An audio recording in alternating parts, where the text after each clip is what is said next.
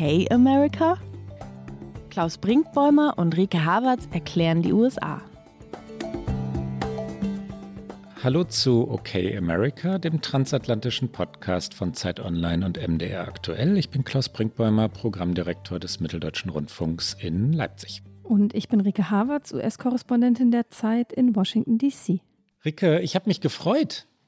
Unsere Sommerfolge, unsere 10. Ja, ja, es ist eine meiner Lieblingsfolgen auch. Ich habe mich auch sehr gefreut und äh, es ist immer, also ich weiß nicht, wie es dir geht, mir geht es immer sehr lang in der Vorbereitung so, weil ich dann immer abschweife und hier noch überlege und da noch überlege. Und äh, dann denke ich, ach, das ist ja schnell gemacht, man hat das ja alles so im Kopf. Und dann hat man aber noch tausend andere Sachen im Kopf. Und da muss man aussortieren. Und dann hört man ganz viel Musik und liest in ganz viele Themen wieder rein. Und in Wahrheit geht es natürlich nicht. Unsere zehn, unsere treuen Hörerinnen und Hörer kennen das schon. Amerika in Listen, unsere zehn liebsten oder auch absurdesten Punkt, Punkt, Punkt, was auch immer dann folgt. Bücher, Songs, Filme und so. Wir werden dazu später kommen.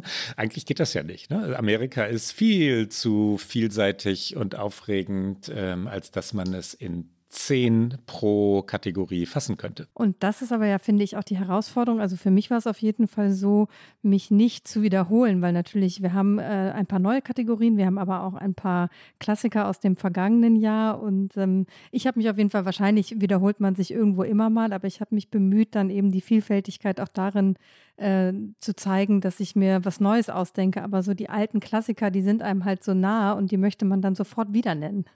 Na, ich habe es ein bisschen, ist total interessant, ich habe es ein bisschen anders gesehen. Ich habe äh, an, an manchen Stellen gedacht, äh, nee, ohne den Song, ich nehme es jetzt nicht vorweg, XY, ähm, kann ich mir New York nicht vorstellen und kann ich mir die USA nicht vorstellen. Und ja, der hat schon letztes Jahr gewonnen, aber der gewinnt selbstverständlich auch dieses Jahr. Und dann habe ich an anderen Stellen gedacht, aber ich möchte niemanden langweilen. Dich nicht, unser Publikum nicht, mich nicht. Und dann habe ich natürlich variiert. Also bei mir ist es eine Kombination geworden. Ehe wir loslegen, Rike, wie ist denn Washington in diesem Sommer? Ach ja, schön, schön wie immer. Ich habe ja in der vergangenen Folge gesagt, ähm, ich muss noch so ein bisschen äh, fürs große Ganze brauche ich noch einen Moment und äh, das ist auch nach wie vor so. Aber der Sommer in DC ist ja einfach immer wahnsinnig schön. Manchmal auch ein bisschen zu heiß. Ich räume es ein, aber das ist meine norddeutsche rothaarige Seele, die da spricht. Alle anderen finden es natürlich grandios, dass es hier so schön ist. Aber ähm, Washington ist immer so gefühlt ein bisschen entspannter im Juli, August. Auch wenn man sich fast nicht mehr vorstellen kann, dass es so etwas wie ein Sommerloch gibt, gibt es in Wahrheit natürlich auch nicht in der Politik, egal in welchem Land. Aber trotzdem hat man das Gefühl, dass diese Stadt sich ein bisschen entspannt. Man kann auch nicht mehr, als sich zu entspannen, weil es eben so heiß ist. Insofern ist es sehr schön, zurück zu sein. Und ähm, ich gehe aber auch schon bald wieder auf Reisen, dazu dann mehr in unserer Folge nach der Sommerfolge. Und ähm, ja, es ist äh, sehr schön. Wie, wie ist der deutsche Sommer? Ich habe ihn schon fast wieder vergessen. Der deutsche Sommer, der Leipziger Sommer ist heiß. Er ist vergleichsweise windig, was uns Segler hin und wieder, wenn wir denn irgendwann mal Zeit haben, aufs Wasser zu gehen, dann doch interessiert. Letztes Jahr war Leipzig so ganz windstill und ich habe gedacht, hier weht es ja nie. Das stimmt aber nicht. In diesem Jahr weht es und äh, der deutsche Sommer ist heiß. Dass die, die Klimakrise oder deren Nebeneffekte, jedenfalls wirkliche Veränderungen, die Bundesrepublik so früh erreichen würden, also in Form von Waldbränden in vielen Teilen Deutschlands, überrascht hier viele, ja unsere Hörerinnen und Hörer mutmaßlich jetzt nicht, aber ich erzähle es dir, weil du gefragt hast. Boah, bei uns im, im Sendegebiet des MDR hier, es sind so viele Menschen betroffen, so viele Gegenden betroffen, etwas östlich von Leipzig natürlich. Und wie gesagt, dass das so schnell kommen würde, hat auch mich verwundert. Ne? Kalifornische Verhältnisse in Deutschland hätte ich so, so, so früh jedenfalls nicht erwartet. Hm, kann ich mir vorstellen, das ist natürlich hier auch eine große Debatte, wie wir sie auch in dieser Sendung schon häufiger geführt haben, aber tatsächlich ähm, jeden Tag hier eine neue Nachricht aus irgendeinem äh, Flecken der USA, wo es äh, dramatisch ist und wo sich diese Klimakrise einfach so deutlich zeigt, dass man sich fragt, wie man sie noch ignorieren kann. Äh, sicherlich ein spannendes Thema, was äh, uns näher zu den Midterms wieder beschäftigen wird, weil natürlich äh, es nach wie vor Leute gibt hier, die es leugnen. Ich werde sicherlich auch da thematisch unterwegs sein. Aber ja, global gesehen finde ich auch, ist es jetzt eigentlich schon lange so, dass was ja alle sagen, dass man es nicht mehr ignorieren kann. Aber das, was du gerade beschreibst, eben auch aus der geografischen Nähe äh, in der deutschen Heimat, äh, da denkt man sich, okay, wie kann man davor jetzt noch die Augen verschließen? Und nun unsere zehn Amerika in Listen. Wir beginnen mit, womit beginnen wir? Politikern, Politikerinnen? Ja, ich würde sagen, wir beginnen mit PolitikerInnen. Äh, einmal etwas Politisches zum Beginn. Ansonsten ist diese Sendung, glaube ich, relativ frei von Politik. Wir haben, das weiß ich, im vergangenen Sommer die zehn besten äh, und schlechtesten Präsidenten gemacht. Und dieses Jahr, weil das natürlich schwierig ist, nicht zu reproduzieren, haben wir gesagt, okay, die besten und schlechtesten PolitikerInnen, die nie Präsidenten waren. Klaus, wer ist dir da eingefallen? Al Gore, der das Thema, das wir gerade diskutiert haben, die Klimakrise so früh gesehen hat, wie jedenfalls in der politischen Welt wenige andere. Und dann war er doch nie Präsident, obwohl er eigentlich eine Wahl gewonnen hatte. Und der Supreme Court, wir erinnern uns, entschied die Wahl in Florida und damit die Wahl in den ganzen USA zugunsten George W. Bushs. Die Geschichte, die Weltgeschichte wurde eine andere. Zweitens Elizabeth Warren. Ähm, vielleicht wird sie es oh. irgendwann noch, aber ich glaube nicht, dass sie es noch wird. Und eine gute Politikerin ist sie. Drittens, ähm, ich bin immer noch bei den Besten und hatte mir ursprünglich mal äh, notiert Nancy Pelosi und dann habe ich aber gedacht, Moment, Moment, Moment. Ähm, sie ist natürlich eine gute Machtpolitikerin, die sich seit Jahrzehnten hält, an der Spitze der Demokratischen Partei hält. Aber ist sie wirklich so gut nach der Taiwan-Reise? Bin ich mir da nicht mehr so sicher, was ihr politisches Gespür angeht. Ich wechsle also habe dann zwischen Alexander Hamilton, dem Helden des gleichnamigen Musicals, aber vor allem einem Helden der amerikanischen Gründungszeit, und Pete Buttigieg, das wird dich jetzt sehr überraschen, hin und her überlegt und entscheide mich für Hamilton.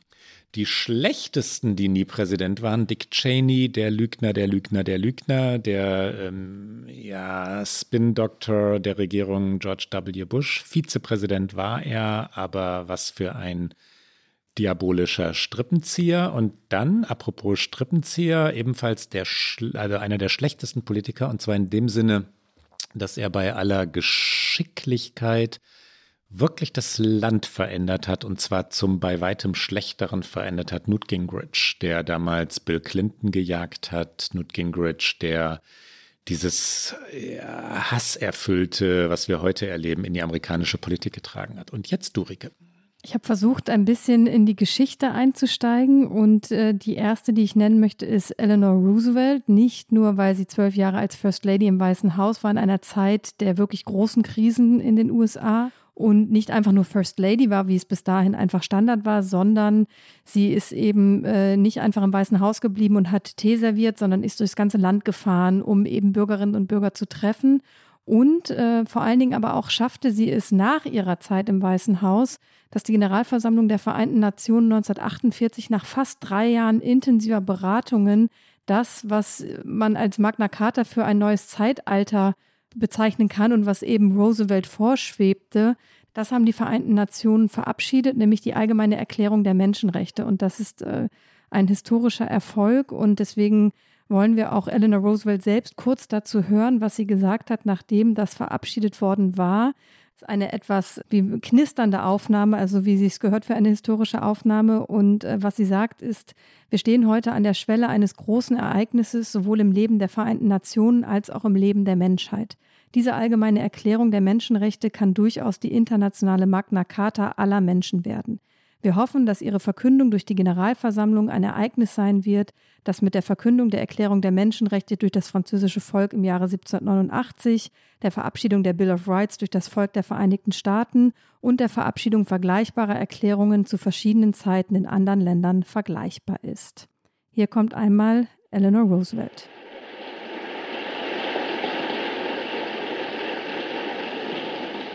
We stand today at the threshold of a great event, both in the life of the United Nations and in the life of mankind. this Universal Declaration of Human Rights may well become the international Magna Carta of all men everywhere. We hope its proclamation by the General Assembly will be an event comparable to the proclamation of the Declaration of the Rights of Man by the French people in 1789, the adoption of the Bill of Rights by the people of the United States, and the adoption of comparable declarations at different times in other countries. Als zweites habe ich dann sehr lange überlegt, ob ich auch einen konservativen Politiker nennen kann, den ich zu den besten Politikern zähle. Und da bin ich gekommen auf Robert Taft. Die Taft-Familie ist ja fast auch eine Dynastie, ähnlich wie die Kennedys, auch wenn sie nicht ganz so schillernd ist. Robert Taft ist der Sohn von Präsident Howard Taft gewesen und der hat als US-Senator die Republikanische Partei vor allen Dingen in den 40er und 50er Jahren entscheidend geprägt. Er war derjenige, der forciert hat, dass die Partei Anti-New Deal ist, pro Unternehmen, der diese isolationistische Haltung der Konservativen ähm, äh, forciert hat. Und ohne ihn, so argumentieren es viele Historiker, wäre der moderne Konservatismus von Nixon und Reagan gar nicht möglich gewesen. Sein Enkel Bob Taft, übrigens Robert III., war ein eher liberaler republikanischer Gouverneur von Ohio äh, von 1999 bis 2007. Das ist der Robert Taft, den ich am ehesten noch in Erinnerung habe. Ähm, als drittes habe ich tatsächlich auch auf der Liste Al Gore. Du hast gesagt, warum. Und zu den schlechtesten, da habe ich auch Dick Cheney, weil ich denke, ohne ihn geht's nicht. Und dann habe ich überlegt und dachte, wenn man ehrlich ist, ist er nicht einfach nur böse gewesen, aber nicht so wirklich schlecht. Also aus, aus seiner Anschauung heraus war er natürlich ein Superpolitiker, aber ich halte ihn trotzdem auch aufgrund der ganzen Lügen und der Strippenzieherei natürlich für einen schlechten. Aber ich glaube, wenn man ihn fragen würde und viele andere, würden sie sagen, wieso? Der Dick Cheney war doch brillant und hat George W. Bush im Grunde genommen gelenkt, wie es ihm beliebte. Geradezu philosophisch diese Frage, ob wir mit schlecht eine handwerkliche oder eine moralische Kategorie aufmachen. Und ich würde beides nebeneinander stellen und Cheney handwerklich nach deutschen Schulnoten eine glatte Eins geben und moralisch eine 6 minus. Ja. Und genauso habe ich es auch gesehen, deswegen gehört er für mich in die Liste. Und als zweites habe ich auch ein bisschen aus Aktualität heraus, weil ich äh, ansonsten sehr historisch war, jetzt äh, Sarah Palin genannt, die ja sehr wahrscheinlich zurückkehren wird, weil sie den frei gewordenen Sitz im Repräsentantenhaus in Alaska äh, gewinnen wird. Wenn wir gesprochen haben, wird sie ihn schon gewonnen haben. Ich muss äh, grammatikalisch in sehr kunstvolle Formen einsteigen. Und ähm, ich halte sie aber tatsächlich auch handwerklich für, für erstaunlich schlecht. Und wenn man sich zurückerinnert, was das für ein Präsidentschaftswahlkampf war, ähm, McCain, dem man ja sehr viel Respekt entgegenbringen muss, der sich dann diese Frau an die Seite geholt hat, also Sarah Palin. Superwahl, handwerklich sechs, moralisch sechs, Sarah Palin. Äh, Ricke, zehn unterschätzte Städte. Unsere zehn meist unterschätzten Städte, muss man, glaube ich, sagen, wenn wir eine Bestenliste erstellen wollen. Mhm. Du fängst äh, an. Ich fange an und fange mit einer Stadt an, wo jetzt viele vielleicht sagen, die gehört gar nicht auf die Liste. Ich nenne sie trotzdem Washington, D.C., weil sie ist natürlich nicht unterschätzt in dem Sinne, dass sie man kennt. Aber ich halte sie für unterschätzt in dem Sinne, dass die meisten mit Washington, D.C. eigentlich nur Politik verbinden. Das Weiße Haus, äh, die Mall, ähm, ansonsten irgendwie ein verschlafenes Städtchen, was natürlich in keinster Weise konkurrieren kann mit New York. Nein, kann es nicht, aber kaum eine Stadt kann mit New York konkurrieren. Und natürlich ist es auch nicht Westküste, aber DC, weil ich natürlich auch schon lange hier gelebt habe, finde ich es unterschätzt, weil es wahnsinnig viel bietet an Kultur, an Kunst, an unterschiedlichen Vierteln, an, an Grün, an Nähe zum Meer, an, an Szene tatsächlich auch und deswegen Washington DC äh, bei mir. Dann als zweites aus ähm, Nostalgiegründen Columbus, Ohio, weil niemand würde jemals eine Stadt in Ohio nennen und Columbus ist äh, ähnlich wie DC eine Stadt, die nicht besonders groß ist, aber auch viel Szene hat, die viel versucht aus sich zu machen, ähm, die im näheren Umfeld auch wahnsinnig viel bietet und, das ist ja heutzutage nicht zu unterschätzen, in der man sich das Leben auch noch leisten kann. Und äh, deswegen Columbus auch eine Stadt ist, die teilweise wirbt, zum Beispiel mit Leuten, die in Chicago wohnen und wo die Mieten einfach ins Unermessliche steigen, ähnlich wie eben in anderen populären Städten und sagen, kommt doch zu uns, wir haben auch einen super Vibe und hier kann man sich noch leisten. Auf Platz drei äh, Mendocino äh, in Kalifornien, ein super kleiner Ort an der Küste im Norden Kaliforniens. Ich hätte auch, glaube ich, viele andere Orte dort nennen können. Ich mag einfach diese sehr kleinen, äh, ein bisschen verschlafenen Städte, die äh, abseits der ganz berühmten kalifornischen Reiserouten liegen, weil sie einfach auch atemberaubende Landschaft zeigen. Ähm, super nette Menschen, tolle Cafés. Ich glaube, in der letzten Sommerfolge habe ich einen Café in Mendocino empfohlen, wenn ich mich richtig erinnere.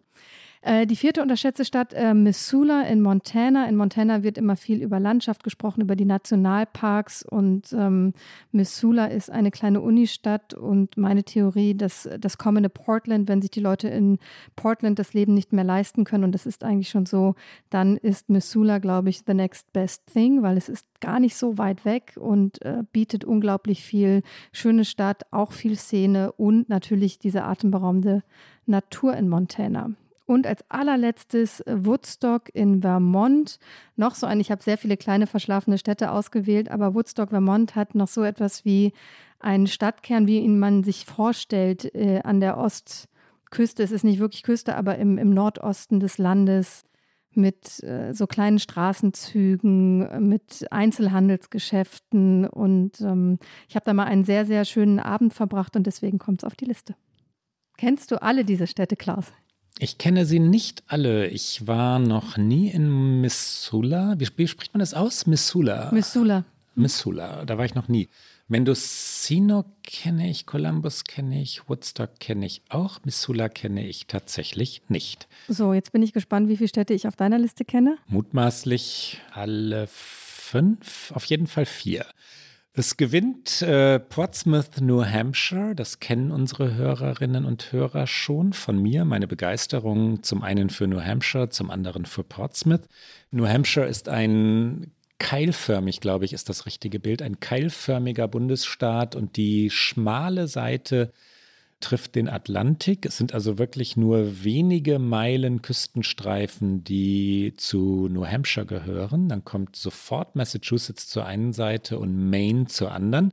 Und auf diesem ganz schmalen Küstenstreifen, wirklich, weiß ich nicht, 14, 15 Meilen nur, liegt Portsmouth, eine sehr kleine Stadt, aber auch sehr, sehr alt. Siedler, die aus Europa herüberkamen, sind unter anderem in Portsmouth angelandet und da sind die ganz alten Friedhöfe, ja, viele Jahrhunderte alte Gräber. Es ist eine Stadt, die tolle Restaurants hat, einen Hafen, man kann dort segeln. Es gibt ähm, Lobster Rolls, die wir schon mehrfach diskutiert haben in unserem Podcast. Und das Schöne an New Hampshire ist die Gelassenheit, mit der Republikaner und deren Anhänger und Demokraten und deren Anhänger und Anhängerinnen miteinander umgehen, was ja in Amerika, du weißt es bestens, Rike, wirklich selten geworden ist. Ne? Die verstehen sich, die tolerieren einander. Das Motto dieses Bundesstaats, Live Free or Die, ist auch nicht zu schlagen. Und äh, ich habe so gerne in Portsmouth gelebt. Ich habe ein Jahr dort verbracht und es war ein glückliches Jahr. Zweitens, ähm, Santa Barbara in Kalifornien in Amerika nicht wirklich unterschätzt. Das kann man nicht sagen, weil es eine Stadt der reichen Amerikanerinnen und Amerikaner, auch eine Stadt der derer, die es geschafft haben, ist. Viele, die in Los Angeles reich geworden sind oder im Silicon Valley in San Francisco, lassen sich dann in Santa Barbara oder den Bergen vor Santa Barbara nieder. Es ist aber für deutsche Reisende unterschätzt. Die gehen entweder nach äh, Los Angeles oder südlicher nach San Diego oder im Norden nach San Francisco und ich empfehle dringend einen Stopp in Santa Barbara. Drittens Birmingham, Alabama. Ich habe schon einige Male davon erzählt, deshalb, weil es historisch so aufgeladen ist. Die Bürgerrechtsbewegung hat dort ganz wesentlich ihre Ursprünge. Martin Luther King hat dort gepredigt. Es gab ähm, Attentate dort, ähm, Aufstände ist ein fast schon gemeines Wort, Demonstrationen. Und die Bürgerrechtsbewegung, wie wir sie heute kennen, ich würde schon sagen, hat dort ihren Ursprung. Architektonisch, stadtplanerisch ist Birmingham vernachlässigenswert, historisch ist es gewichtig. Brooklyn in Maine Nummer 4 ist äh, unterschätzt oder vielleicht auch ignoriert, weil es so ganz am Rande ist. Ja, du musst ewig lange durch Maine fahren, immer weiter Richtung Nordosten der USA, bis du dann wirklich an der Nordspitze Maines angekommen bist. Und dort liegt Brooklyn, ein Kaff, aber unfassbar schön.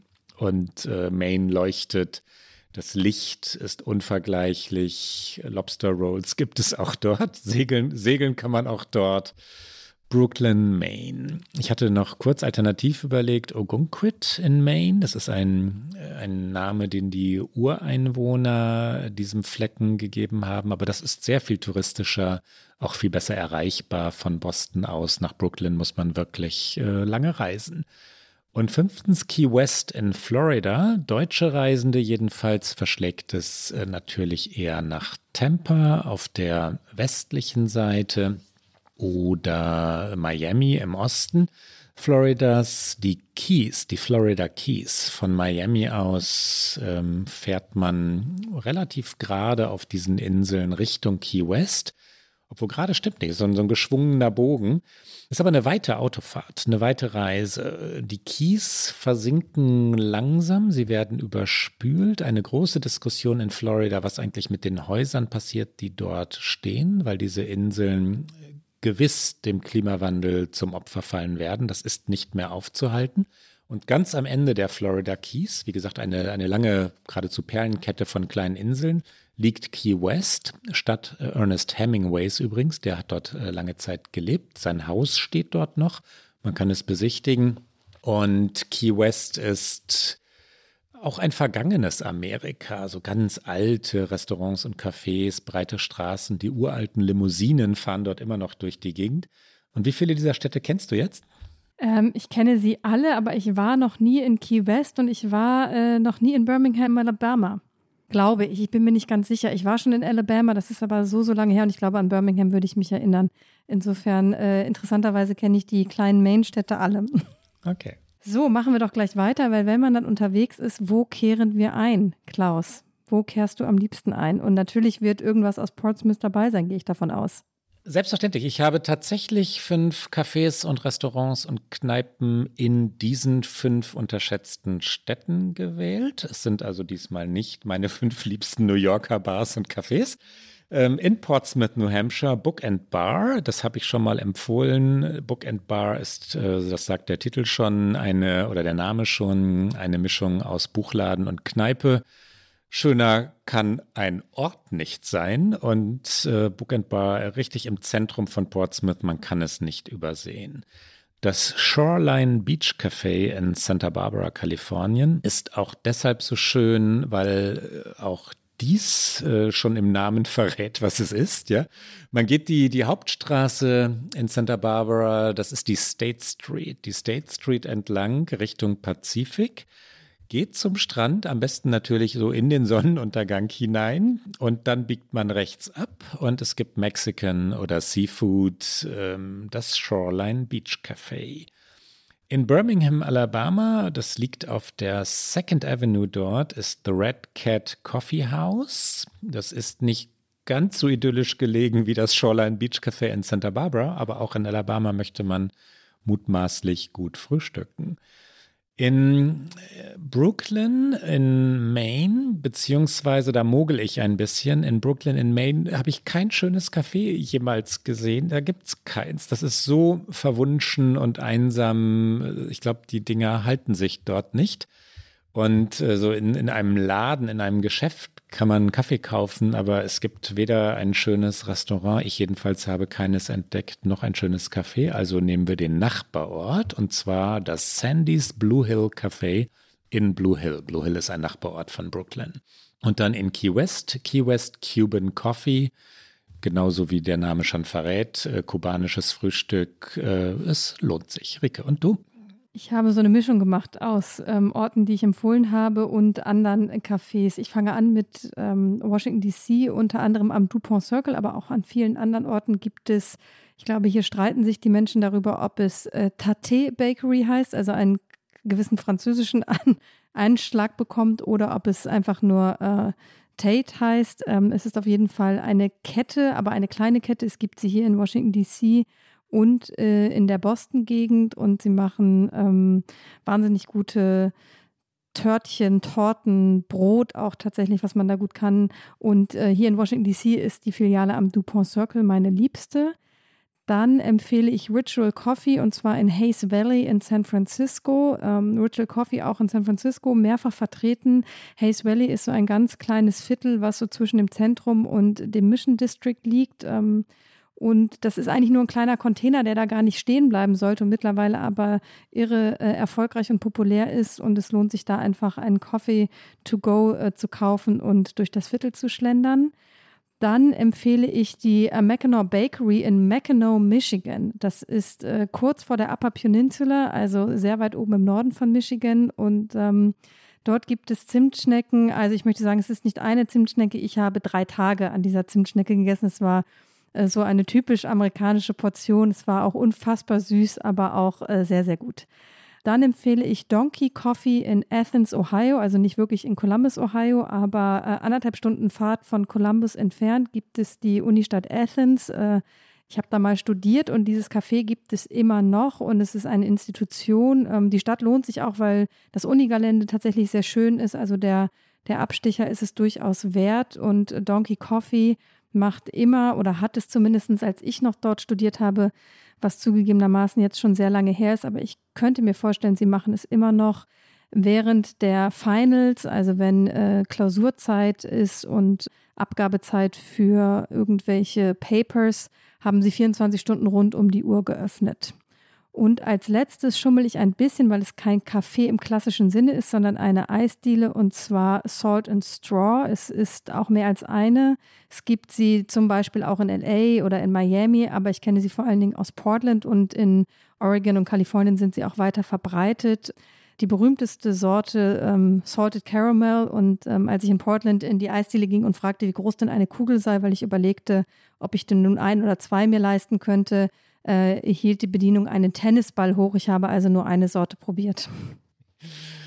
Rike, du machst bitte sofort weiter. Unsere zehn liebsten, besten, aufregendsten, sehenswertesten Museen. Hm, ich muss anfangen mit dem Art Institute Chicago, weil dort äh, das Bild von Edward Hopper Nighthawks hängt im Original und es ist so unfassbar schön, es anzugucken. Es ist das berühmte Bild von Hopper wo ähm, der Mann alleine an der Bar sitzt und es ist so von außen gezeichnet, also diese Barszene und das hängt da im Original und auch sonst ist das äh, Museum wahnsinnig schön, auch von der Architektur. Dann das National Museum of African American History and Culture hier in Washington, DC. Es äh, hat lange, lange, lange gedauert, bis es dieses Museum gab. Es ist unfassbar sehenswert, es ist unfassbar brutal, es ist zwischenzeitlich kaum auszuhalten, aber jeder, der nach DC kommt, sollte sich äh, ein Ticket dafür organisieren und es auch aushalten, dass es vielleicht mal ein, zwei Stunden nicht so schön ist in einem Museum. Dann kann es keine Museenliste geben ohne das MoMA in New York. Es ist einfach, äh, ich glaube, man kann hundertmal hingehen und wird immer noch etwas entdecken, was man noch nicht gesehen hat. Dann empfehle ich in Savannah das Owens Thomas House in Slave Quarters. Es ist eins von drei Telfair-Museen in der Stadt und dieses Haus ist so besonders, weil es endlich, endlich, endlich, muss man auch da sagen, in Savannah ein Museum gibt, was nicht nur die Geschichte der reichen Bürgerinnen und Bürger erzählt. Und das konnte man in Savannah immer schon sehen, diese ganzen herrschaftlichen Häuser und dieses Südstaaten-Flair, sondern das äh, Owens Thomas House in Slave Quarters erzählt die Geschichte der Versklavten in diesem Haus mit. Also wie viele Versklavte in diesem Haus waren, wo sie untergebracht waren, dass zum Beispiel die Köchin in der Küche schlafen musste, damit sie nicht mal den Weg von den eigentlichen Unterkünften der Versklavten zur Küche zurücklegen musste, wenn die Dame des Hauses oder der Herr des Hauses etwas wollte. Und ähm, es ist sehr, sehr gut erzählt und man lernt eben auch nochmal unglaublich viel, weil die Anzahl der Versklavten in diesem Haushalt so deutlich höher war als derer, äh, die da gewohnt haben. Und ähm, lohnt sich sehr. Und als letztes nochmal zurück nach Chicago. Es ist kein Museum, aber es ist so toll. Die Chicago Architecture Foundation Center River Cruise, ein sehr langer Name für eine Bootstour, die durch Chicago führt und die Architektur der Stadt erklärt. Wenn man da ist, darauf achten, tatsächlich ähm, die Tour zu machen, die die Chicago Architecture Foundation anbietet, weil es gibt natürlich wahnsinnig viele ähm, Bootstouren durch die Stadt, aber die sind die Expertinnen, die einfach äh, es wahnsinnig toll erklären und Chicago hat eine unfassbar gute Architektur. Klaus, Wie viele Doppelungen haben wir? Ich bin in New York und bleibe in New York und will auch gar nicht weg aus New York. Äh, fünf New Yorker weltbeste Museen also mit einer Doppelung. Du wirst logischerweise schon ahnen, welche. Äh, Nummer eins allerdings ist das Metropolitan Museum, äh, nicht das MoMA. Das Metropolitan Museum finde ich noch einmal origineller, auch ehrwürdiger, im gewissen Sinne auch mutiger. Das Metropolitan Museum, für alle, die es nicht kennen, liegt äh, an der Fifth Avenue direkt am Central Park. Und es ist deshalb besonders originell, weil es die ganze Welt abbildet. Ja, es sind so viele Abteilungen. Es hat einen größenwahnsinnigen Anspruch. Man könnte auch sagen, genau den richtigen New Yorker Anspruch die Ägypten, wie sagt man, Abteilung, äh, Etage ist, äh, ist atemberaubend, ja, mit Artefakten aus, äh, aus Kairo oder ganz Ägypten natürlich eher. Genauso sind es aber die aktuellen und entsprechend wechselnden Kunstausstellungen, das Metropolitan Museum of Art. Also zweitens das MoMA, du hast es schon erklärt, ich springe schnell weiter. Drittens das Whitney Museum, das Whitney, wie es in New York genannt wird, liegt auf der West Side im sogenannten Meatpacking District. Wer das Standard Hotel kennt, das sehr dominant dort so, so in den Hudson River hineinragt, also direkt daneben steht, aber so gebaut ist, als würde es hineinragen, und über den Highline Park hinweg gebaut. Es steht direkt nebenan. Das Whitney hat sehr originelle, ganz entschlossene Ausstellungen, viel moderne Kunst und ist dann auch architektonisch großartig. Wenn man dort nach äh, draußen geht auf die Balkone und Dachterrassen, hat man einen großartigen Blick über den Hudson River hinunter zur Freiheitsstatue. Ich könnte noch ungefähr eine Viertelstunde lang weiterreden, aber ich äh, fasse mich etwas kürzer, Rike. Das 9-11 Memorial Museum zeigt das, was der Name sagt. Es liegt an Ground Zero, also in Lower Manhattan, dort, wo die Anschläge des 11. September geschahen und zeigt Erinnerungsstücke, Briefe, Abschiedsbriefe sind es natürlich, ähm, Todesanzeigen, ein Ort der Trauer, einer, der wirklich zutiefst bewegt. Man kann, glaube ich, nicht hineingehen, ohne zu weinen, aber es lohnt sich. Ähnlich, anders, aber ähnlich ist das Ellis Island Museum of Migration. Ellis Island liegt direkt neben der Freiheitsstatue, also der Statue of Liberty Island. Ellis Island ist tatsächlich der Ort oder war der Ort, wo in früheren Jahrhunderten Migranten, Migrantinnen äh, erst einmal anlandeten und dann befragt wurden, auch abgewiesen wurden. Es war ein grausamer Ort, es war manchmal ein toleranter Ort, es war auf jeden Fall ein Ort der Sehnsucht. Vieles ist nachgebaut, man kann also wirklich nachfühlen, was die Menschen damals dort gefühlt haben, wenn man sich hineindenkt und dann auch Texte dazu liest, ähm, ist so richtig erfahrbar, mit welchen Sehnsüchten Menschen aufgebrochen sind. Das Ellis Island Museum of Migration.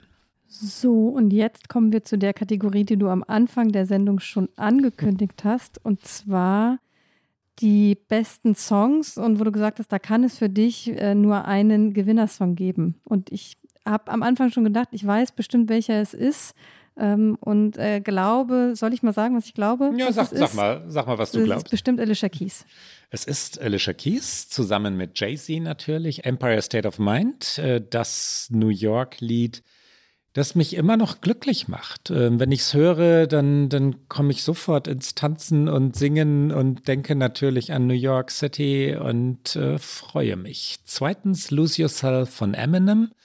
Drittens, das ist jetzt mutmaßlich überraschend, aber nicht für mich, Amerika, deutsch gesprochen, von BAP. Ähm, BAP und natürlich Wolfgang Niedecken singen dort über amerikanische Soldaten, die im, also am Ende des Zweiten Weltkriegs, nach dem Krieg, durch Köln gehen und wie fremd die waren, aber auch wie groß sie wirkten im Sinne von mondän, ja so weit herkommend und die hatten richtige Zigaretten und wie die aussahen und dass die Jazz gehört haben und ein wunderschönes Lied. Wir hören ganz, ganz kurz in den Refrain rein, Amerika von Bab.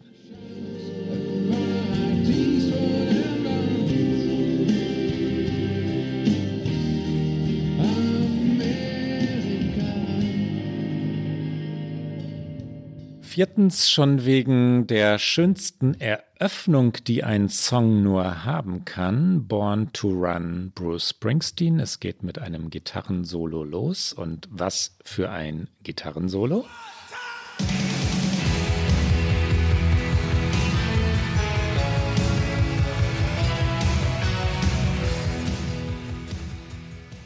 Und fünftens I'm Your Man von Leonard Cohen. Ich habe übrigens, wie du ja, glaube ich, auch, Rike, du hast es ja vorhin schon gesagt, lange, lange überlegt und aussortiert und das noch und das geht doch nicht, dass, dass die Rolling Stones nicht dabei sind und, äh, und wo sind, wo sind so viele andere? Irgendwann fiel mir dann auch noch Elvis Presley ein, und zwar Can't Help Falling in Love. Ähm, und zwar, weil das vor exakt zehn Jahren auf einer Hochzeit am Zürichsee lief. Und jetzt kommst du.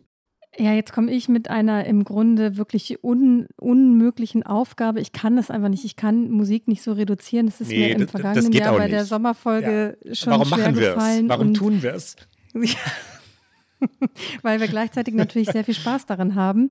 Aber deswegen habe ich dieses Jahr einfach nur Dinge aus meiner aktuellen Playlist-Rotation genommen. Und da ist äh, sehr weit oben gerade das neue Album von Beyoncé. Das ganze Album, wenn ich zwei Songs empfehlen wollen würde, ist es neben Break My Soul, was die erste Auskopplung war, noch Cuff It.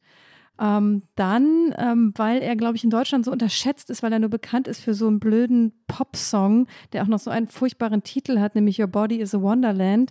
John Mayer, der aber äh, ein unfassbar guter äh, Gitarrist ist und auch Songschreiber.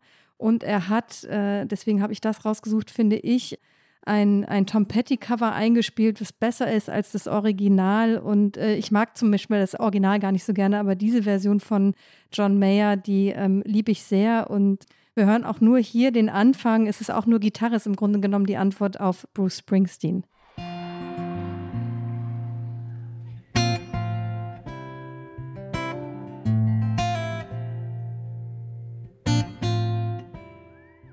Ähm, es kann keine Liste geben und interessanterweise ist sie gerade auch in meiner aktuellen äh, Rotation. Ich weiß gar nicht warum. Und zwar Aretha Franklin und äh, live You Make Me Feel Like a Natural Woman. Es gibt eine unfassbar tolle Live-Version von Aretha Franklin, wo sie dieses Lied singt, You Make Me Feel Like a Natural Woman, ähm, als Carol King aufgenommen wird. Ich glaube, äh, in die Music Hall of, ich weiß nicht, oder im Kennedy Center in Washington DC ist es auf jeden Fall.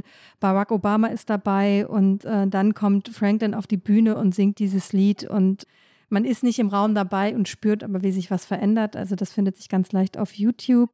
Dann fürs Kalifornien-Gefühl auf der 4 ist Heim, eine kalifornische Band äh, mit ihrem aktuellen Album und davon der Song Halleluja. Und nein, es ist nicht das berühmte, es ist ein anderes, auch sehr schön. Und äh, auf 5 Harry Styles, ich schummel ein bisschen, ich weiß, er ist Brite, aber von seinem neuen Album der Song Matilda allein für den Songtext allein, ähm, wenn er singt, You can throw a party full of everyone you know and not invite your family because they never showed you love. You don't have to be sorry for leaving and growing up. Es ist einfach ein sehr schöner Song äh, an junge Menschen, so zu sein, wie sie sind. Da du gerade bei Textzeilen und wunderbaren Beispielen bist, weißt du, was die schönste Zeile in dem genannten Song von Elvis ist? Can't Help Falling in Love? Hm, ich kenne ja fast jede Elvis-Zeile, weil meine Wirklich? Mutter das ja wusste so ich wahnsinnig... doch nicht von dir. Oh. okay, dann, dann weißt du das. Welches ist deine Lieblingszeile aus diesem Song? Vermutlich uh, Take my hand, take my whole life too. Das ist sie. take my hand, take my whole life too. Und dann Like a river flows surely to the sea. Ähm, ich, ich könnte jetzt ins Singen kommen, aber das ersparen wir unseren Hörerinnen und Hörern. Filme. Zehn Filme, die zehn besten. Rike, du zuerst. Mhm, da habe ich wirklich versucht, mich nicht äh, zu wiederholen und habe es, glaube ich, auch geschafft und habe auch so frei assoziiert. Und der erste, den ich nenne, ist The Outsiders, ein Film, ich glaube, aus den frühen 80ern ähm, mit äh, Tom Hanks, Patrick Swayze, Matt Dillon, Rob Lowe. Also sie sind alle dabei. Es ist äh, eine äh, Coming-of-Age-Geschichte irgendwo, eine tragische Geschichte auch. Ähm, toller Film. Dann ähm, It's a Wonderful Life von 1946. Äh, James Stewart als Hauptdarsteller, der als einer der großen amerikanischen Schauspieler gilt, weil er dieses, diesen, diesen Average Joe so wahnsinnig gut verkörpern konnte. Es ist ein Weihnachtsfilm. Er ist berühmt hier in den USA. Ich habe ihn tatsächlich im vergangenen Jahr das allererste Mal gesehen ähm, äh, mit äh, meiner Freundin Anne in Ohio, die sagte, ah, der ist so traurig, der ist so traurig. Und ich so, ach komm, wie kann es denn so traurig sein? Und hielt mich sehr lange sehr gut. Und dann habe ich irgendwann natürlich auch sehr geweint. Es ist äh, ein perfekter Film für die Feiertage. Auf der 3, West Side Story, der alte von 1961, nicht die Neuverfilmung von äh, Steven Spielberg, von der ich gestehen muss, ich habe sie noch gar nicht gesehen. Der alte ist, glaube ich, äh, der Standard, wenn es darum geht, äh, Musicals zu verfilmen. Von, zehn Os äh, von elf Oscar-Nominierungen sind zehn gewonnen worden. Äh, fantastischer Film. Auf der 4 12 Years a Slave, ein Steve McQueen-Film, der auch da zwischendurch äh, kaum auszuhalten ist. Das Thema ist einfach so bedrückend, aber so wichtig und äh, was für eine Performance von äh, Michael Fassbinder als Edwin Epps äh, spooky tatsächlich. Und dann noch ein aktueller, ich habe ihn auf dem Weg hierher nach Washington im Flieger gesehen und er ist einfach so entzückend. Äh, Encanto von Disney. Eine, ich hatte, glaube ich, zehn Jahre keinen Disney-Film mehr gesehen und ähm, dann war er mir empfohlen worden und ähm, er ist ganz, ganz schön und fröhlich und macht Spaß. Bei mir gewinnt ja der Pate, Teil 1, 2, 3. 1 ist der stärkste, ja, aber sind alle drei fantastisch. Ähm, den zweiten Platz teilen sich zwei Tarantino-Filme, Pulp Fiction und Kill Bill. Ich mochte ja wirklich Kill Bill. Die meisten Filmkritikerinnen und Kritiker würden wahrscheinlich sagen, Pulp Fiction sei natürlich deutlich stärker, aber ich mochte sie beide. Drittens Chinatown. Viertens Wall Street, New York, wie es auch einmal war. Fünftens Don't Look Up, das haben wir, glaube ich, schon einmal in einem Get Out erklärt. Ein Klimafilm, ziemlich neu.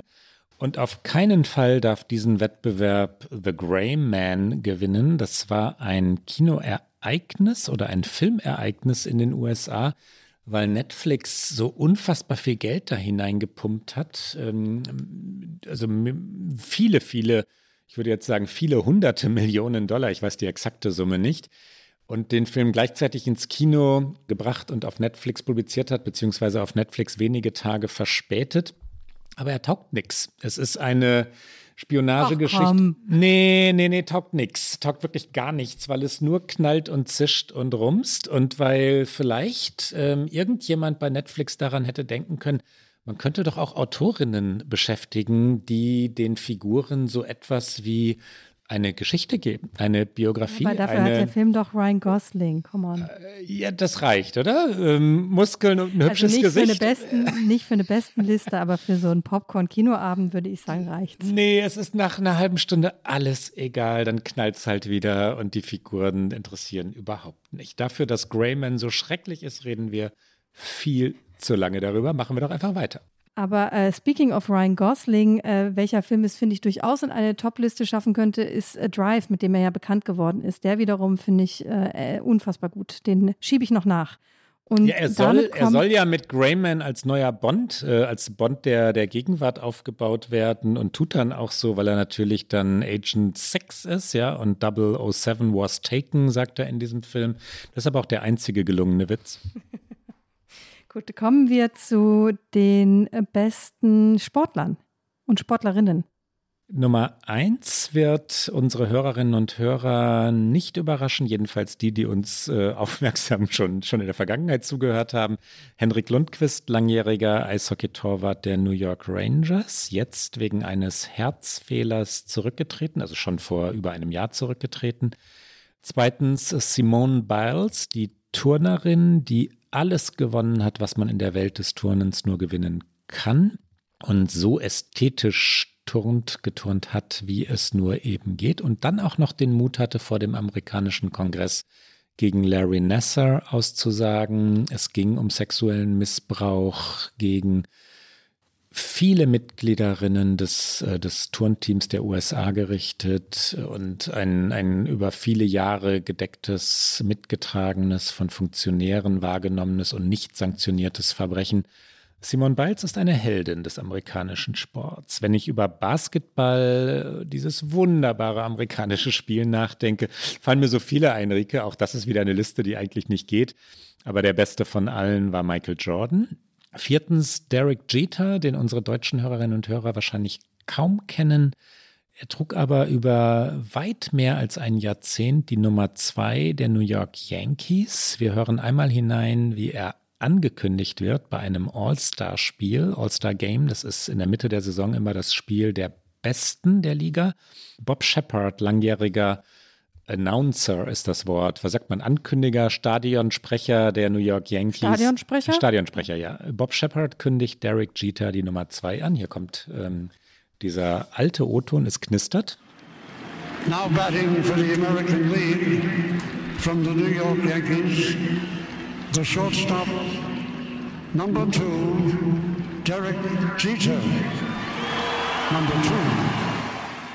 Und fünftens Martina Navratilova, die ähm, keine Amerikanerin war, als sie Tennis spielte. Sie kam aus der damaligen Tschechoslowakei, lebt aber längst in Amerika, ist eine Aktivistin, eine Kämpferin für soziale Themen, für Menschenrechte, für Klimagerechtigkeit, für soziale Gerechtigkeit und auch eine Heldin.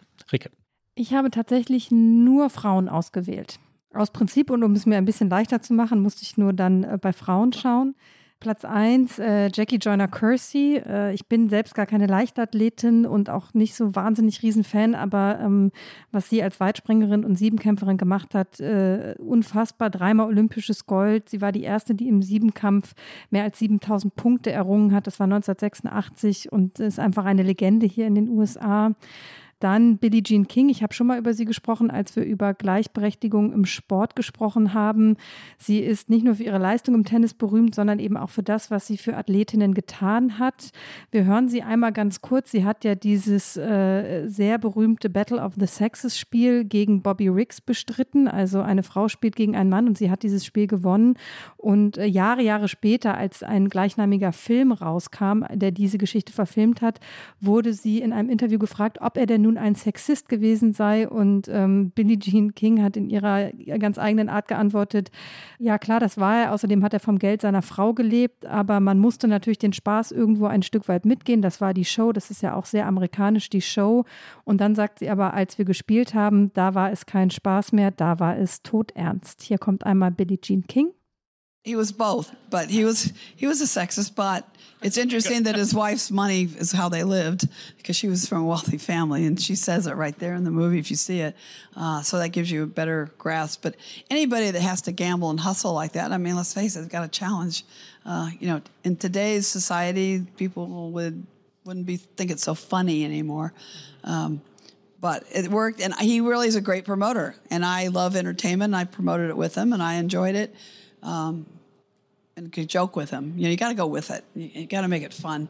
Um, but it wasn't fun when we played. It was dead serious. Auf der 3 äh, Mia Hamm, sie ist äh, Fußballspielerin gewesen in den USA, hat in den 90ern vor allen Dingen diesen Sport so groß und populär hier gemacht. Ähm, ohne sie würde es die heutigen Spielerinnen äh, nicht geben. Das, davon ist auszugehen. Und darüber hinaus hat sie 159 Tore international erzielt. Niemand hat mehr geschafft, auch kein Mann. Auf der vier Misty May Trina und Carrie Walsh Jennings, Beachvolleyballerinnen, die einfach dreimal in Folge Olympiagold gewonnen haben, 2004, 2008 und 2012. Und das im Beachvolleyball. Ich verneige mich vor dieser Leistung. Ich finde, das ist einfach einer der anstrengendsten Sportarten, die es überhaupt nur gibt. Ja, das ist wahr. und auf der fünf nochmal Tennis. Ähm, man sieht meine eigene Tennisvergangenheit. Äh, Serena Williams, äh, die vermutlich beste Tennisspielerin bis heute, die es jemals gegeben hat. Wir kommen in die Welt der Wörter und Worte. Zehn Romane. Die zehn besten, das wäre nahezu anmaßend, aber unsere Liste ist die Liste der zehn besten. Rike, du fängst an. Genau, ich habe äh, genau wie bei den Songs auch einfach spontan das genommen, was mir so eingefallen ist. Äh, die Outsider äh, steht auch hier auf Nummer eins, ähm, weil das Buch tatsächlich, also der Film ist äh, auf Grundlage eines Buchs entstanden von Susan E. Hinton und ich habe das als äh, Teenager tatsächlich äh, fast exzessiv gelesen. Es war, ich weiß es noch, es war im DTV Pocket Format damals erschienen und da gab es ja die unterschiedlichen Farben. Also in meiner Jugend rot, blau und grün, glaube ich. Und das war die rote Kategorie. Und ähm, es ist sehr zerfleddert, liegt es bestimmt irgendwo noch in meinem Kinderzimmer. Dann von Elizabeth Stroud, Olive Again, die Fortsetzung von Olive Kidridge im Deutschen leider mit dem sehr absurden Titel Die langen Abende. Deswegen findet man es nicht immer so direkt, wenn man die Fortsetzung sucht. Auf drei Walt Whitman Leaves of Grass, einfach weil diese Gedichte äh, so sehr äh, eine Geschichte auch über die USA erzählen. Auf der vier John Williams Stoner, ein Buch, was lange Zeit verschollen war. Es ist, glaube ich, Mitte der 50er erschienen. Da war es gar kein großer Erfolg und irgendwann, äh, mittlerweile vermutlich auch schon fast äh, zehn Jahre her, möchte ich vermuten, hat die New York Times es nochmal empfohlen und dann wurde es zu einem Bestseller. Es ist ein ganz leises, ruhiges Buch und ein ganz tolles Buch. Und dann noch Ralph Ellison, Invisible Man von 1952, weil ich im Zuge dieser Sendung über die Museen, über Filme sehr viel nochmal über die rassistische Geschichte der USA nachgedacht habe. Und dabei fiel mir dieses Buch ein. Bei mir gewinnt Colson Whitehead Underground Railroad, das wir in diesem Podcast schon vorgestellt haben. Es geht um die Flucht amerikanischer Sklaven nach Norden in Richtung Kanada, jedenfalls heraus aus der Sklaverei. Manchmal waren sie auch in den Nordstaaten schon sicher, in den nördlich gelegenen Bundesstaaten der USA meine ich damit. Aber das Ziel der Underground Railroad dieses Netzwerkes war Kanada. Ann Tyler, Atemübungen oder im Original Breathing Lessons, gewinnt die Silbermedaille. Combe Toybin, Brooklyn, eine Einwanderungsgeschichte, ein junges Mädchen, das ja auf den Weg über den Atlantik geschickt wird, in New York Geld verdienen soll, ganz einsam ankommt und dann langsam Fuß fasst und doch wieder zurück nach Irland muss und hin und her reist. Eine wunderbare Geschichte. Viertens eines der Bücher, deretwegen ich mal ganz jung beschlossen habe, ich müsste unbedingt schreiben, John Irving Hotel New Hampshire. Und fünftens eines der großen New York Bücher, Bonfire of Vanities, Fegefeuer der Eitelkeiten von Tom Wolfe. Und du sagst es, wir sind in dem Bereich von Sprache angekommen. Äh, die liebsten amerikanischen Wörter, ähm, welche hast du in diesem Jahr mitgebracht? Und auch das geht nicht, aber wir sollen nicht immer sagen, es geht nicht, weil es dann ja doch geht. Ich habe zunächst mal gedacht, was liebe ich eigentlich an der amerikanischen Sprache besonders und kam dann auf den Klang. Also wenn Wörter schon lautmalerisch das transportieren, was sie, was den Sinn angeht, aussagen. Also Wörter wie Ocean, wo ich finde, dass man da die Wellen schon hört, ja oder Whisper, dass man so ganz leise flüstert oder Love, wo die Liebe schon mitschwingt. Solche Wörter meine ich. Das waren Platz 1 bis 3. Auf Platz 4 liegt New York City. Und auf Platz 5 liegt to mollycoddle, was ein Verb ist und überbehüten bedeutet. Rike. Bei mir auf Platz 1 Honey, weil ich es einfach gerne mag, vom Klang sowohl äh, die Tatsache, dass wenn man in gewissen Städten im mittleren Westen oder auch im Süden ist, ähm, man einfach mit Honey angesprochen wird, äh, egal wo man so reingeht. Ähm, dann äh, als kleine Referenz äh, zu diesem Podcast Airquotes, weil ich sie so oft anbringe und ähm, es sie im Deutschen in dieser Form nicht gibt, ähm, als drittes Ballpark und zwar nicht im Sinne von äh, das Stadion, wo Baseball gespielt wird, sondern als Referenz für, wenn man eine Schätzung möchte, give me your Ballpark. Also was ist so, was, was glaubst du, wann kommst du ungefähr an? Wird es eher vier oder wird es eher fünf? Ähm, das als Ballpark zu bezeichnen. Als viertes Raincheck. Ähm, tatsächlich kommt das im Ursprung aus dem US-amerikanischen Sport, weil ganz früher, wenn ein Basketball wegen Regens nicht besucht werden konnte, da haben die Menschen einen quasi Voucher bekommen, einen Raincheck, um dann ähm, ein zukünftiges Spiel zu sehen. Und heutzutage sagt man, wenn man es doch nicht schafft und absagt, ähm, I take a Raincheck, um sich für ein kommendes Treffen schon mal zu verabreden. Und als fünftes, nicht wirklich ein Wort, aber ein, ein Sprichwort, ähm, was auf so viele Situationen einfach so wahnsinnig schön passt und einfach auch so schön klingt, Ignorance is bliss. Und wir machen gleich weiter mit ähm, Weisheiten, äh, eine Kategorie, äh, die du dir ausgedacht hast, wo ich kurz ein bisschen überlegen musste und die ich dann aber trotzdem ganz äh, bezaubernd fand, wobei ich gar nicht weiß, ob es alles so Weisheiten sind, die ich so rausgesucht habe. Ähm, was sind deine US-amerikanischen Weisheiten? Das ist interessant, weil ich selber überlegt habe, Rike, da direkt danach, wir können ja einmal kurz vorgreifen, kommt die Kategorie Floskeln und manchmal liegen Weisheit und Floskel sehr nahe beieinander. Aber zunächst die Weisheiten. Erstens, if you are not scared, you are not growing enough. Das ist eine Lehre, eine Weisheit, ein Slogan, der in Harvard immer wieder verwendet wird wenn du keine Angst hast, wächst du nicht. Oh, es ist auch amerikanischer Kitsch, ne? Aber die Wahrheit steckt trotzdem drin. Zweitens, Reach for the Stars. Auch das ist äh, nicht ganz kitschfrei und nicht ganz unfloskelig. Das hat mir aber ein Volleyballtrainer in Santa Barbara gesagt, Reach for the Stars. Und dort am Pazifik fand ich es weise. Don't forget to look up, das habe ich hier schon mal erklärt. Ein Rat einer Freundin, als ich nach New York kam, um, äh, um dort auch wirklich zum ersten Mal richtig lange zu bleiben, also dort zu leben. Don't forget to look up meint die Körperhaltung, wenn du durch die Straßen Manhattans gehst und wie richtig. Viertens, ein gewisser Politiker, der durchaus Erfolg hatte, ähm, hat den Slogan Yes, we can transportiert. Den hat er nicht wirklich erfunden, aber er hat ihn zu seiner Marke gemacht. Yes, we can, ein schönes amerikanisches Motto. No Quit in New York, No Quit in NY, so wird es geschrieben, ist ein Slogan, mit dem die New York Rangers spielen. Und so spielen sie ihr Eishockey, Herrje. Sie geben wirklich nie auf. Rike, jetzt kommst du. Ich komme äh, mit einem amerikanischen Klischee und was auch nicht mal stimmt, aber was trotzdem eine Weisheit ist, die man hier immer wieder hört. You can be whatever you want to be. Also du kannst alles sein, was du sein möchtest. Das ist natürlich in der Realität äh, nicht wahr, aber es ist ein schöner Gedanke.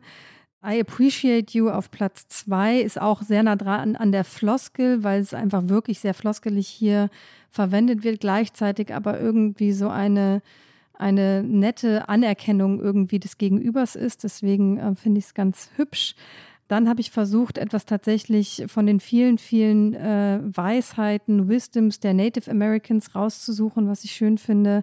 Und da habe ich von den Cheyenne, uh, do not judge your neighbor until you walk two moons in his moccasins, was es äh, im übertragenen Sinne, glaube ich, auch schön, in vielen anderen mhm. Sprachen gibt, aber ähm, was für die heutige US-Politik und Gesellschaft und Nachbarschaften so sehr gilt wie wahrscheinlich selten zuvor. Also begib dich auch einmal in anderer Leute Schuhe übersetzt gesagt und vor allen Dingen Lauf ein Stück weit in ihnen. Ähm, dann eine Weisheit, die nicht als Spruch so richtig zusammen ist, äh, zusammenzufassen ist, aber ähm, always buy on sale. Also umgedreht heißt es eigentlich, wenn du hier was kaufst, was äh, nicht im Angebot bist, bist du schön bescheuert, weil die Amerikanerinnen und Amerikaner lieben Deals und Rabatte und ähm, ich ärgere mich immer äh, total, wenn ich tatsächlich doch mal irgendwas kaufe, was nicht im Angebot ist, weil spätestens 24 Stunden später ist es irgendwo im Angebot. Und als letztes ein, ein großer amerikanischer Klassiker, Arrogance is a kingdom without a crown. Also Arroganz ist ein Königreich ohne Krone. Zehn Floskeln, wir haben sie schon angekündigt. Rike, deine fünf. Äh, Mache ich ganz schnell. Auf eins, ähm, ich liebe sehr, was ist einfach eine harte Floskel, You Bet, ähm, sehr, sehr aus dem Midwest-Bereich. Ähm, als zweites Stay Safe, äh, was hier auch jedem, jeder, jedem ständig sagt. Auf drei äh, No Shit, auf vier Fantastic und auf fünf äh, Der Dude. Der Dude muss da rein. Bei mir gewinnt Home is where the heart is, weil ich es kitschig finde. Zweitens I'm great, how are you? Die amerikanische Begrüßungsfloskel schlechthin. Drittens, The Sky is the Limit. Und ja, ich weiß, dass es nicht so weit entfernt ist von der Weisheit Reach for the Stars, aber The Sky is the Limit ist ein bisschen anders. Es meint den American Dream, dass alle alles erreichen könnten und der ist erlogen. Der stimmt nicht mehr. Viertens, have a great day. Und fünftens, this is awesome. Awesome, eins meiner absoluten All-Time-Lieblingswörter im Englischen. Natürlich. Das musste irgendwo in unserer Listensendung, ähm, Sommersendung auftauchen. Awesome gehörte hinein. Und auf welchen Straßen äh, sagst du denjenigen, denen du begegnest, have a great day?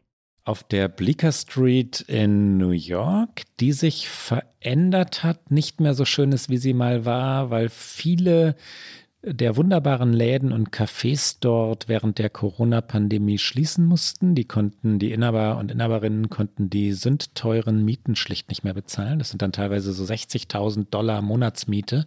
Und wenn niemand kommt und was kauft, dann sind die Ladenbesitzer und Besitzerinnen ganz schnell bankrott. Bleecker Street Verwahrlost ist ein zu großes Wort, aber ist im Moment jedenfalls nicht romantisch oder mondän. Aber für mich trägt sie ganz, ganz viele wunderschöne sentimentale Erinnerungen oder liegen dort äh, sentimentale Erinnerungen und es war Heimat.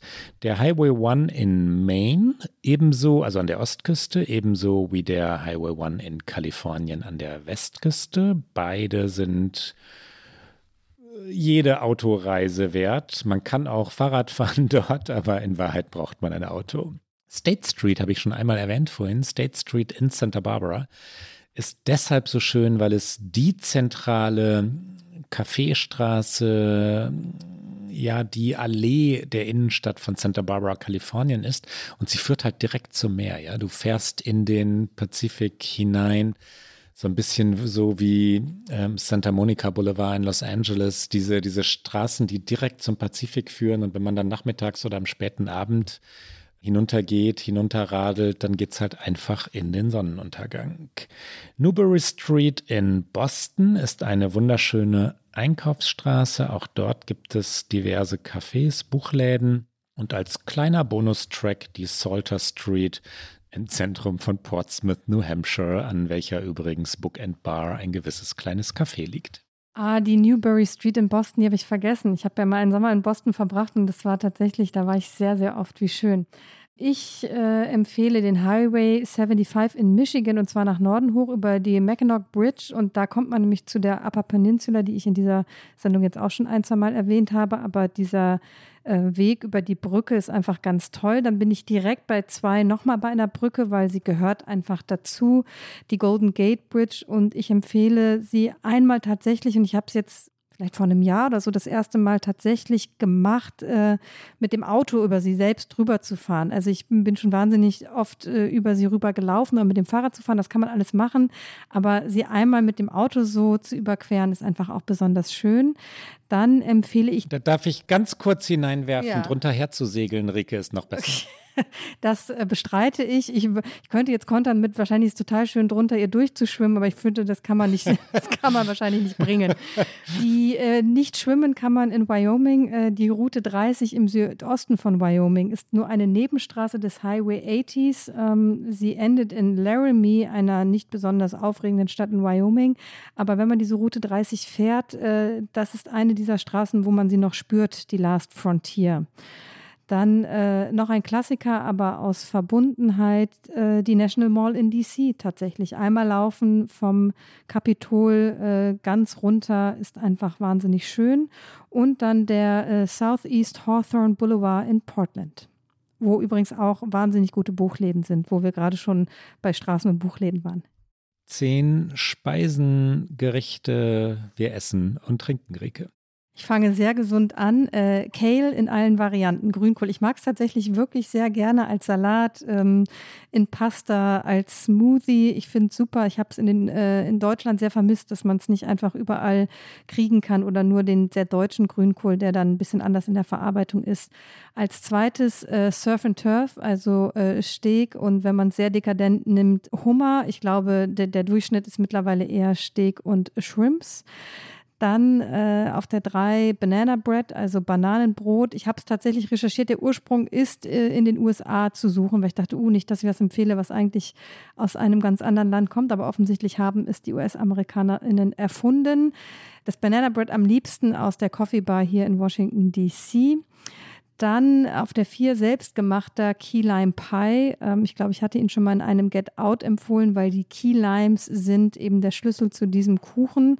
Und äh, als fünftes habe ich einen Drink mitgebracht, äh, sehr klassisch amerikanisch, äh, Bourbon. Ich liebe ja tatsächlich, da muss ich mich jetzt, glaube ich, outen, richtig gute Cheeseburger. Und das meint natürlich nicht Big Macs oder so, sondern in, zum Beispiel im Standard, das hatten wir vorhin schon mal kurz erwähnt, diesem Hotel An der, an der Westseite Manhattans im Meatpacking District äh, gibt es hervorragende Cheeseburger. Das ist eine echte Kunst. Und ähm, ich will gar nicht mehr sagen. Zweitens Lobster Roll, die haben wir in der letzten Sendung aufwendigst empfohlen. Drittens Chocolate Chip Cookies, also Cookies, Kekse, Plätzchen mit, äh, mit ziemlich großen Schokoladenstückchen. Da ist ja die entscheidende Frage, die weichen oder die harten? Weich, so leicht geschmolzen, ah. warm, ähm, Ricke, oder? Mm, nee, da gehe ich nicht so mit.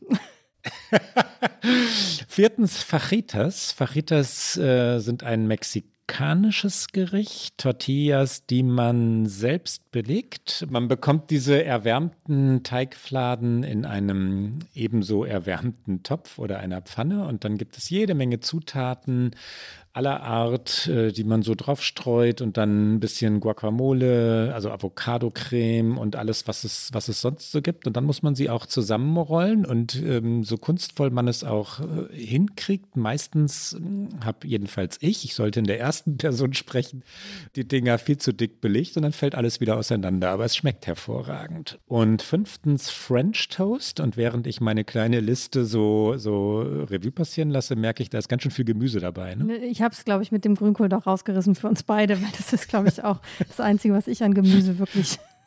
Aber gut, beim Essen, also das ist ja so Cheat Day, also der Tag, an dem man schummelt und einfach das isst, was Freude macht.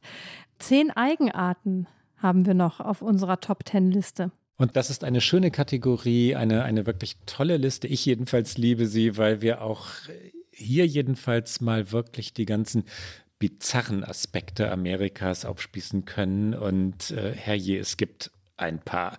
Erstens keine Steuern. Diese, diese ganze Hysterie ist es ja in Wahrheit, was Steuern angeht, ja. Steuern senken, Steuern senken, Steuern senken, bis am Ende niemand mehr Steuern zahlt und bis kein Geld da ist für irgendeine Schule oder Straße oder Brücke oder was auch immer dieses Land eigentlich bräuchte. Das ist amerikanische Manie und ein Politiker oder eine Politikerin, die sagen würden, das ändern wir. Wir treiben jetzt mal Steuern ein, damit wir unsere Stadt ähm, wieder in Ordnung bringen, hätte keine Chance, würde nicht gewählt. Zweitens Gewalt. Wir haben es schon oft besprochen, aber diese Sehnsucht nach Gewalt, auch diese Begeisterung für Gewalt ist uramerikanisch. Das meint auch gewalttätige Sportarten wie Wrestling oder, oder sogenanntes Ultimate Fighting, wo auch durchaus die Kämpfer am Ende tot im Ring liegen dürfen. Das ist einkalkuliert. Ja? Sch äh, Schusswaffen ein endloses Thema.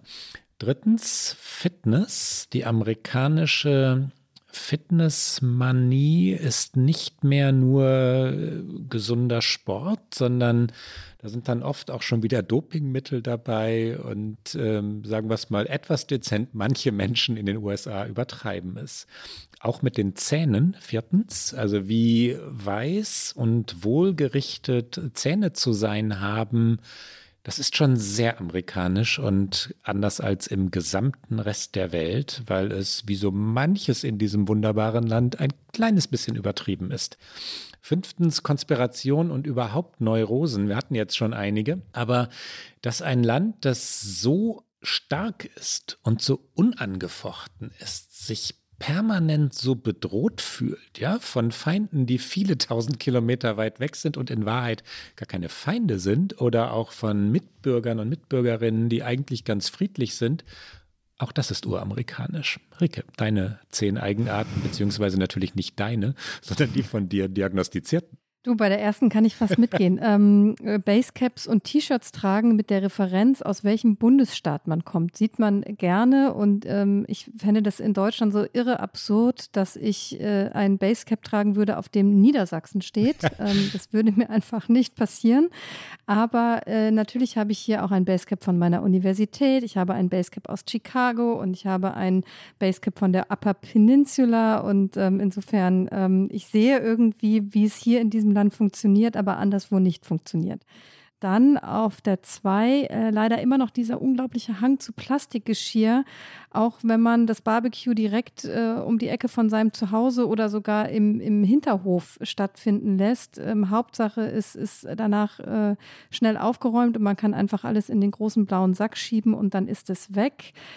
Ähm, dazu passen die wirklich immer noch wirklich viel zu großen Getränke und vor allen Dingen mit viel zu viel Eis. Also man könnte die Getränkgröße hier aus meiner Sicht halbieren, wenn man einfach das Eis auch halbieren würde und hätte vermutlich vom Volumen genauso viel Getränk wie vorher.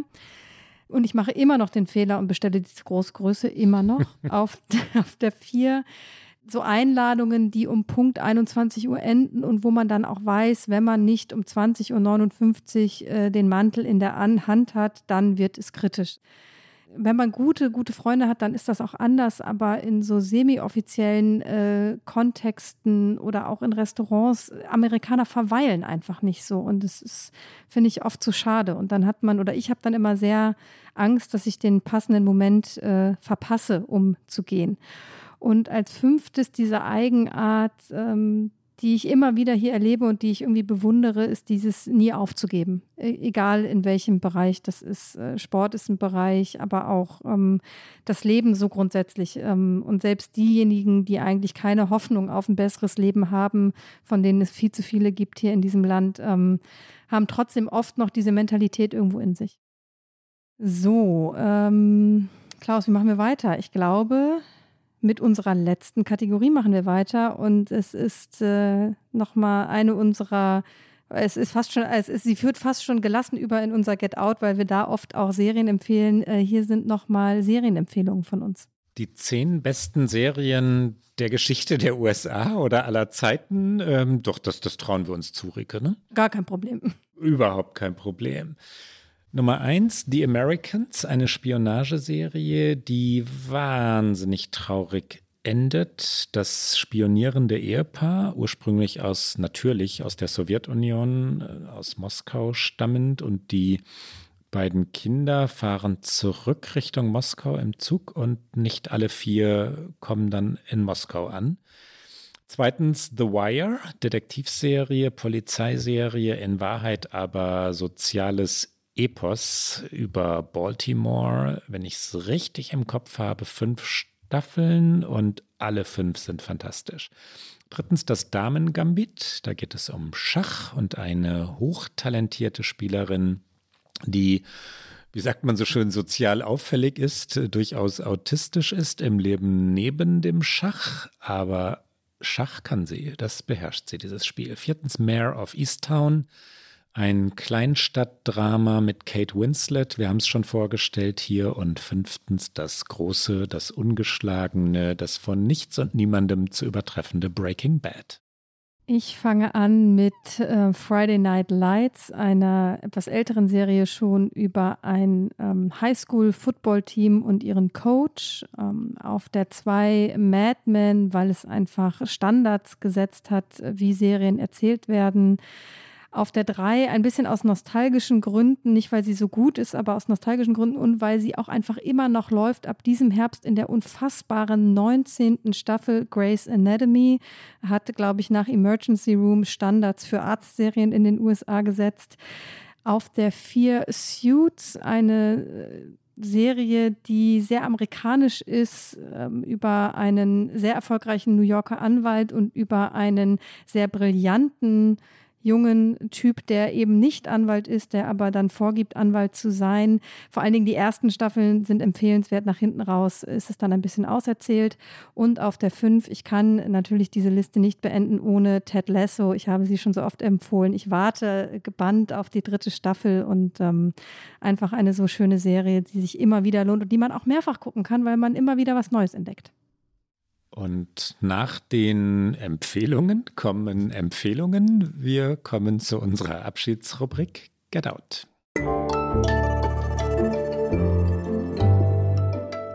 Get Out. Buch oder Serie, Klaus? Buch oder Serie? Buch, Buch, Bücher, Buch. Ann Tylers Gesamtwerk ist äh, ja einzigartig. Es spielt fast ausschließlich in Baltimore, fast ausschließlich in Familien Baltimores, in einem sehr weißen Baltimore und ist doch vielseitig, filigran. Ich hatte in den letzten Jahren gedacht, na, jetzt wird Ann Tyler alt und mochte die letzten Romane nicht mehr so wie die früheren. Atemübungen hatte ich vorhin schon empfohlen. Und jetzt plötzlich kam French Braid des Weges, was wieder ein Meisterwerk ist. Es geht um eine Familie, wo die Ehefrau des durchaus alternden und durchaus sperrigen, um nicht zu sagen spießigen oder spröden Ehemannes oder Vaters, Familienvaters auszieht und die Familie spricht nie darüber, dass sie ausgezogen ist.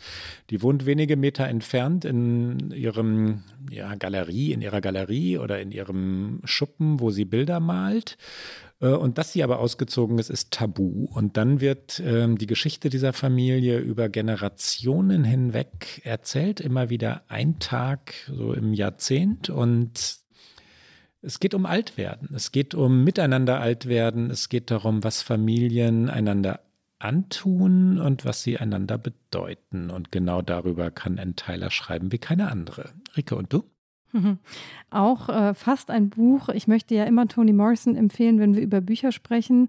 Und deswegen empfehle ich sie jetzt hier in diesem Get Out, aber tatsächlich mit ihren Essays, die sie unter anderem äh, oft für die New York Times geschrieben hat. Und die Zeitung hat nach Morrisons Tod 2019 äh, genau diese Essays gesammelt. Und ähm, ich verlinke das in den Show Notes. Ähm, und in der New York Times findet man eh wahnsinnig viel äh, zu Toni Morrison, aber diese Essays sind nochmal ein anderer Einblick in ihr Werk. Und das war's für heute mit unserer Sommerfolge, mit unseren Listen, Amerika in Listen. Das war's mit OK America. Sie hören uns alle zwei Wochen, immer donnerstags auf Zeit Online, mdr.de, in der ARD Audiothek und auf allen guten Podcast-Kanälen. Und für heute verabschieden wir uns in eine klitzekleine Sommerpause. Die nächste Folge hören Sie am 8. September. Und wenn Sie uns schreiben wollen, erreichen Sie uns unter okamerica.zeit.de. Bis bald. Bis dann.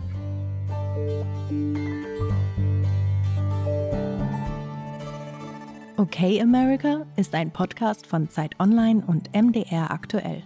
Produziert von Pool Artists.